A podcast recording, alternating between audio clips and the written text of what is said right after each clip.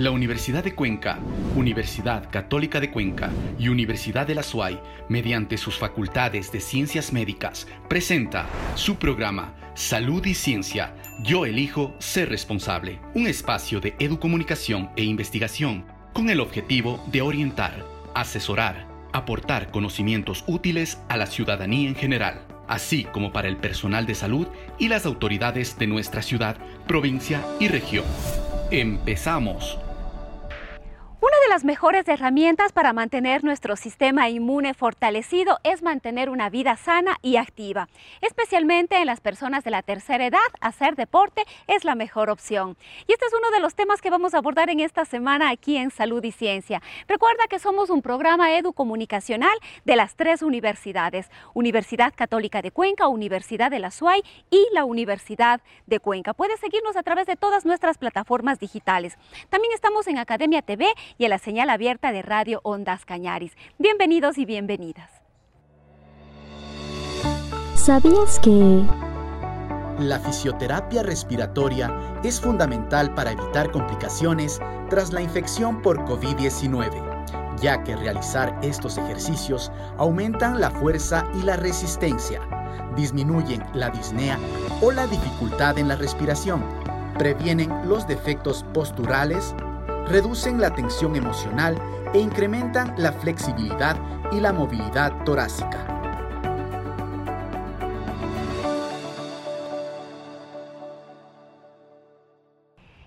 y sobre la importancia de mantenernos activos y de hacer una práctica deportiva a menudo en todas las edades, especialmente en la tercera edad, las personas adultas mayores. Vamos a dialogar con el doctor Pablo Villota. Le damos paso enseguida a nuestro compañero Carlos Valverde. Muy buenos días, gracias Rosana. Estamos en un programa más de salud y ciencia, un programa realizado por las tres universidades de Cuenca, la Universidad de Cuenca, la Universidad de la SUAY y la Universidad Católica de Cuenca. En esta vez tenemos como invitado especial al doctor Pablo Giovanni Villota Cardoso. Él es doctor en Medicina y Cirugía de la Universidad de Cuenca, magíster en Cultura Física de la Universidad de Guayaquil, tiene un diplomado en Salud, Nutrición y Ejercicio Físico en la Universidad de Chile y también una especialización en Nutrición y Actividad Física en la Universidad Europea del Atlántico. Muy buenos días, doctor. ¿Cómo está? Muy buenos días. Muchísimas gracias por la, por la entrevista.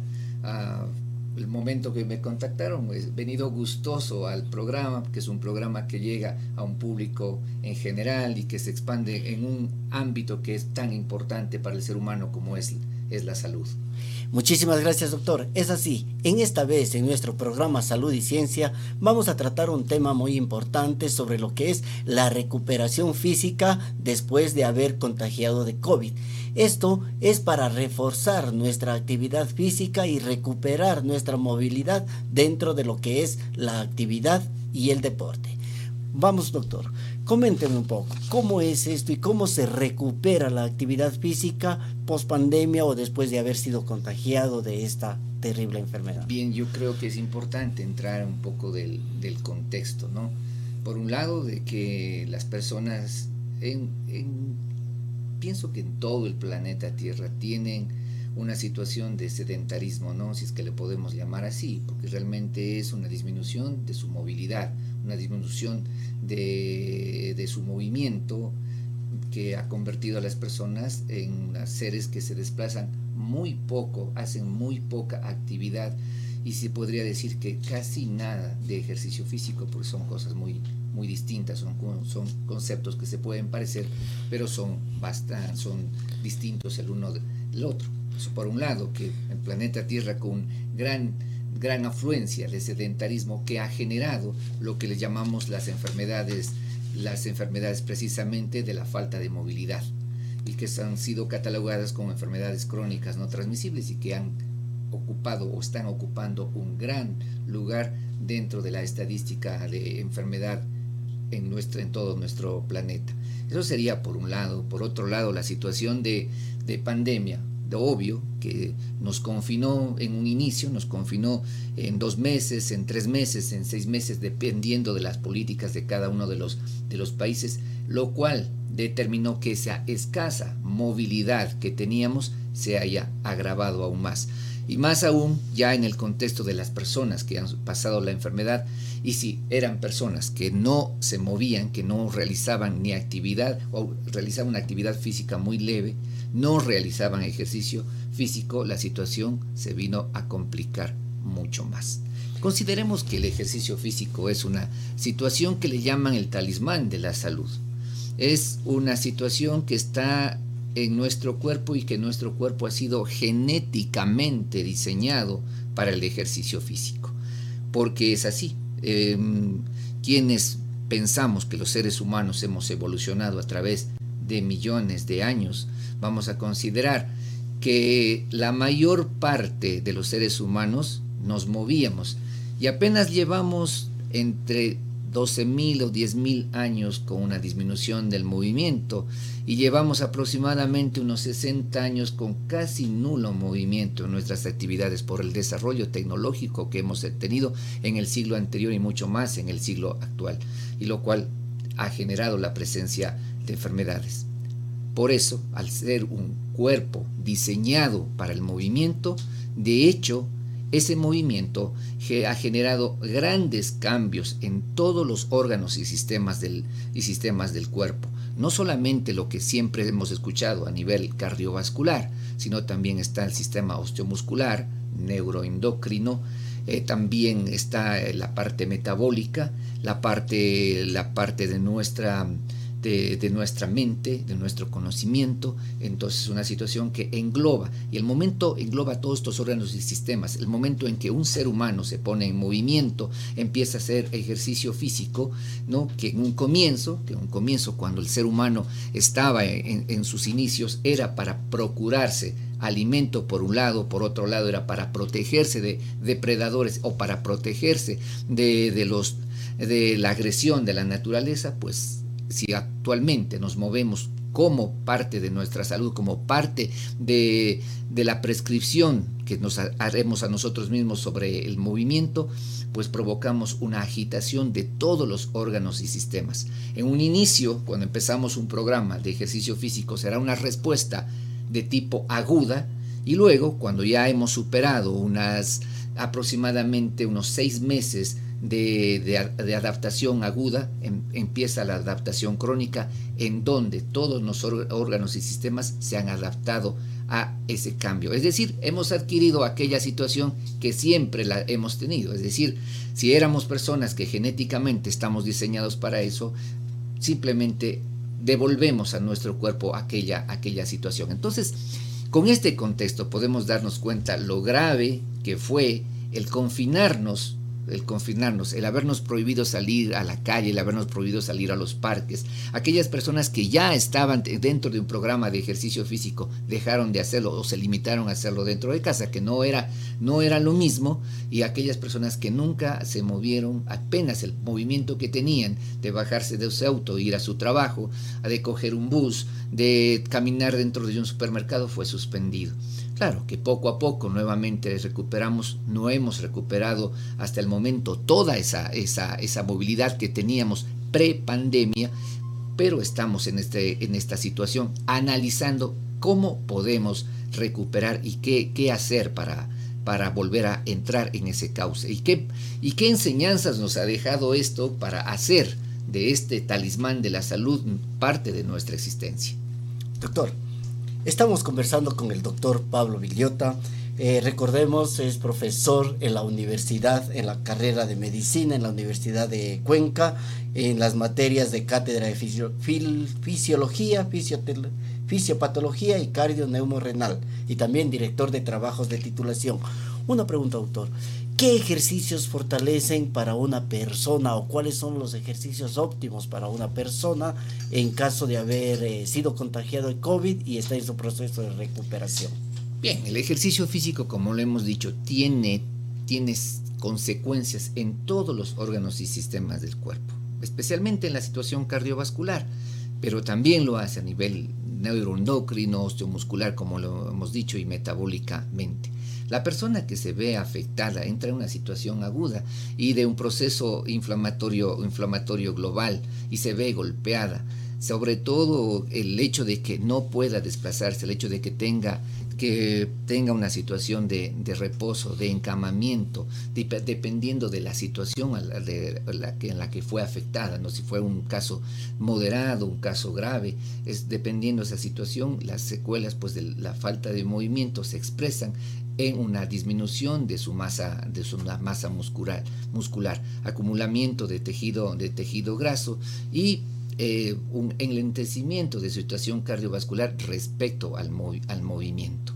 Entonces, pensamos que en el momento que se encuentra afectada una persona, lo más aconsejable, de hecho, por la situación que está viviendo, que es una situación de gran demanda metabólica, porque está cursando una enfermedad de tipo agudo que hemos estado conociendo eh, conforme han pasado los meses, una situación desconocida y que la estamos visualizando actualmente cómo, cómo manejarla y cómo tratarla, pues es necesario mantener ese reposo y, con, y seguir la prescripción profesional ¿no? de, las, de las medicinas a administrarse pero va a llegar un momento en que se supere la, supere la enfermedad, dependiendo el grado en el que está, que será ocho días, que serán tres semanas, que puede ser un mes, y volvemos a reincorporarnos. Lo que primero tenemos que hacer es devolver el movimiento, el movimiento osteomuscular. hablando del movimiento osteomuscular, de este movimiento, eh, se habla mucho de una enfermedad que a lo mejor está causando un poco más de crecimiento, que es la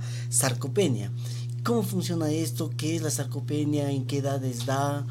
Eh, háblenos un poco sobre esto. Este es un término que ya se lo está acuñando desde hace algunos años. Llevamos al menos dentro de lo que es mi conocimiento, son unos 12 años cuando asistimos al diplomado de ejercicio físico, salud y nutrición por parte de la Universidad de Chile.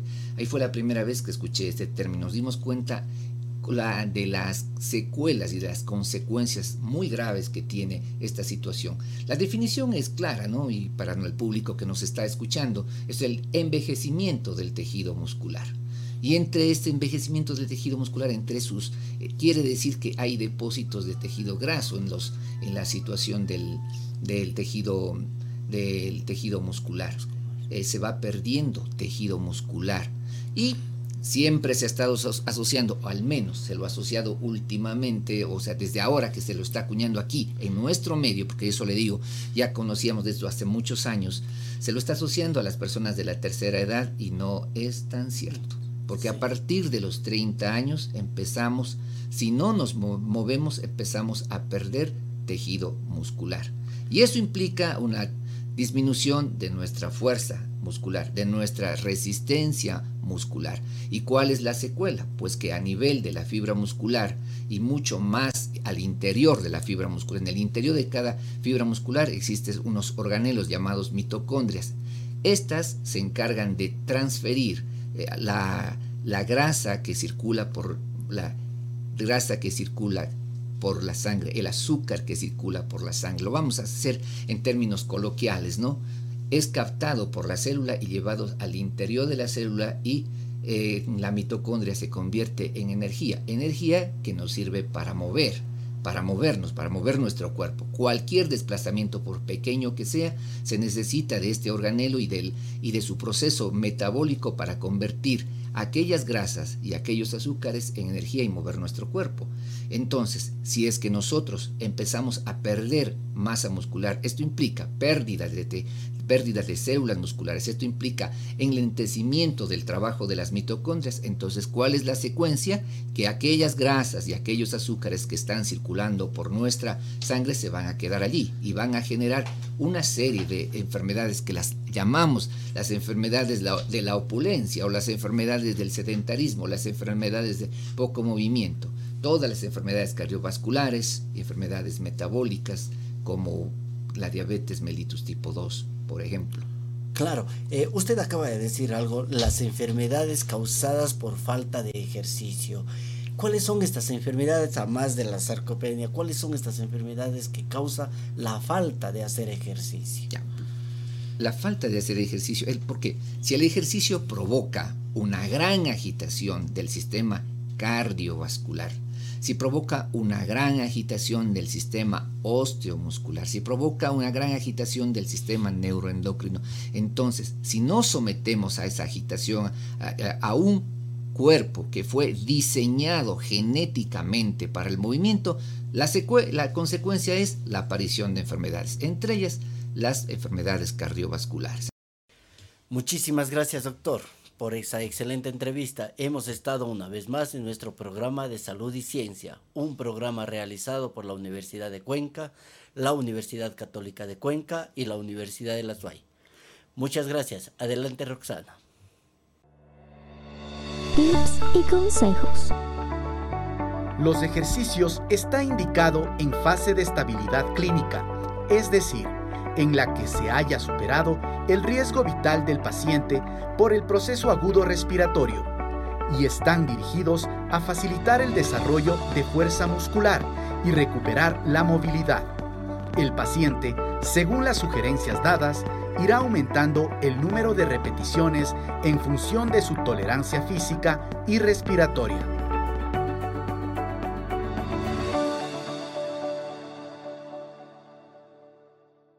Las más recientes cifras de la pandemia son alentadoras. El número de contagios se han reducido, así como las hospitalizaciones y el número de fallecimientos. No obstante, la pandemia sigue con nosotros. Es de vital importancia que sigamos teniendo todas las medidas de bioseguridad. Vamos a darle paso al doctor Fray Martínez con las cifras de cada semana y su análisis. Jessica está junto a él. Muy buenos días amigos televidentes y radioescuchas. Nos encontramos ya en la Universidad de la SUAY con el doctor Fray Martínez Reyes, quien hará el análisis semanal de la COVID-19 en la provincia de la SUAY y también con datos a nivel nacional. Doctor Fray, bienvenido a Salud y Ciencia. Muy buenos días. En Salud y Ciencia estamos con el análisis de los datos de la información que nos proporciona el Ministerio de Salud en su portal hasta el 14 de febrero del 2022, esperando pues que todos hayan vivido con mucha emoción estas fechas gratas para todos. Un elemento clave a analizar es la vacunación. El incremento de la vacunación, una amplia cobertura de la vacunación, nos lleva a pensar que las cosas pueden cambiar, que se pueden tomar medidas, que se pueden decidir algunos aspectos en torno a la cobertura de vacunación.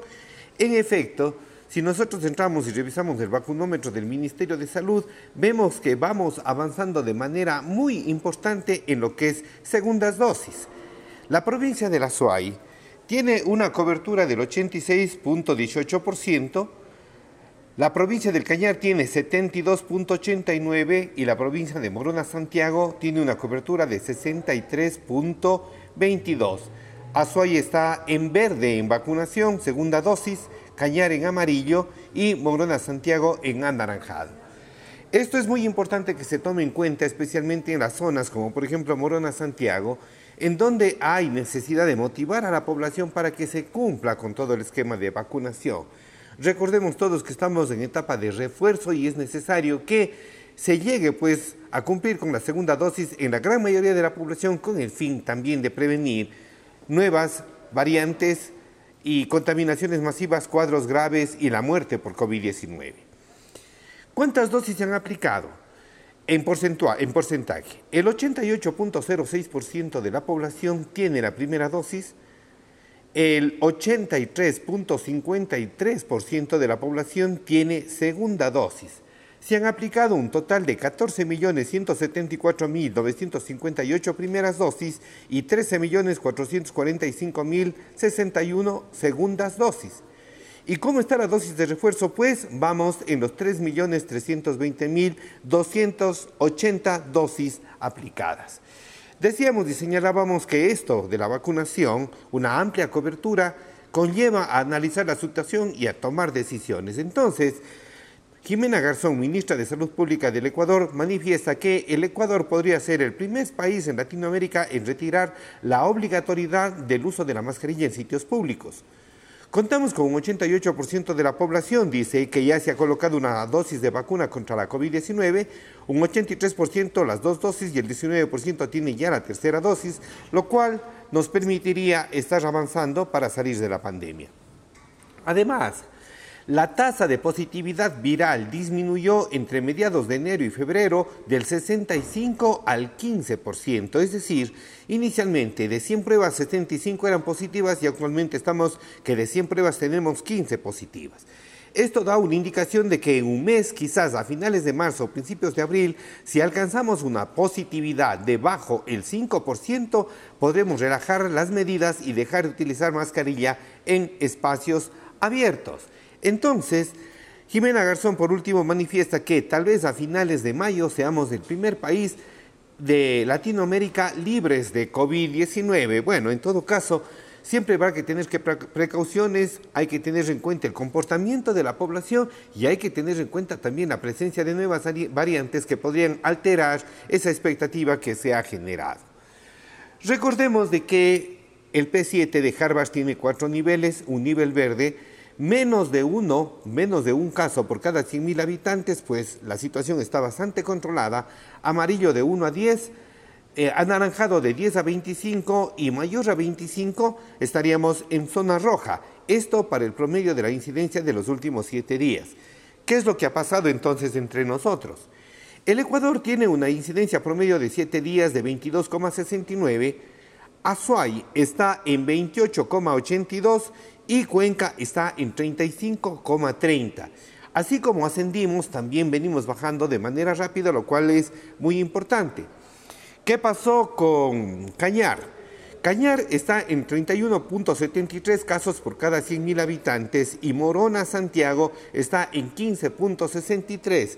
Por favor, Morona Santiago tiene que acudir a la vacunación. Entonces, el número de camas también ha disminuido de manera importante. En la semana anterior analizamos que en realidad listas de espera casi no se vivieron en las áreas más críticas como son cuidados intensivos.